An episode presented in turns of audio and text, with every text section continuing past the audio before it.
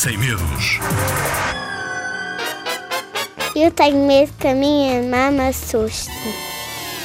Vamos pôr os pontos nos is. Por muito que te custe, que a tua irmã te assuste, vais ter de lhe dizer que assim não és feliz.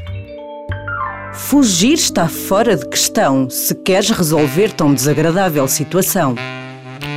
Ora bolas, o que havia de acontecer? O que fiz eu para isto merecer? Será que a tua irmã te assusta por maldade? Credo, claro que não! Isso não é verdade! Então não será que ela te assusta só por brincadeira? Olha, nunca tinha pensado nisso dessa maneira. Eu sei que a tua irmã te adora, por isso corre a dizer-lhe sem demora que tens medo dos sustos que ela te prega e que preferes quando ela te abraça e te aconchega.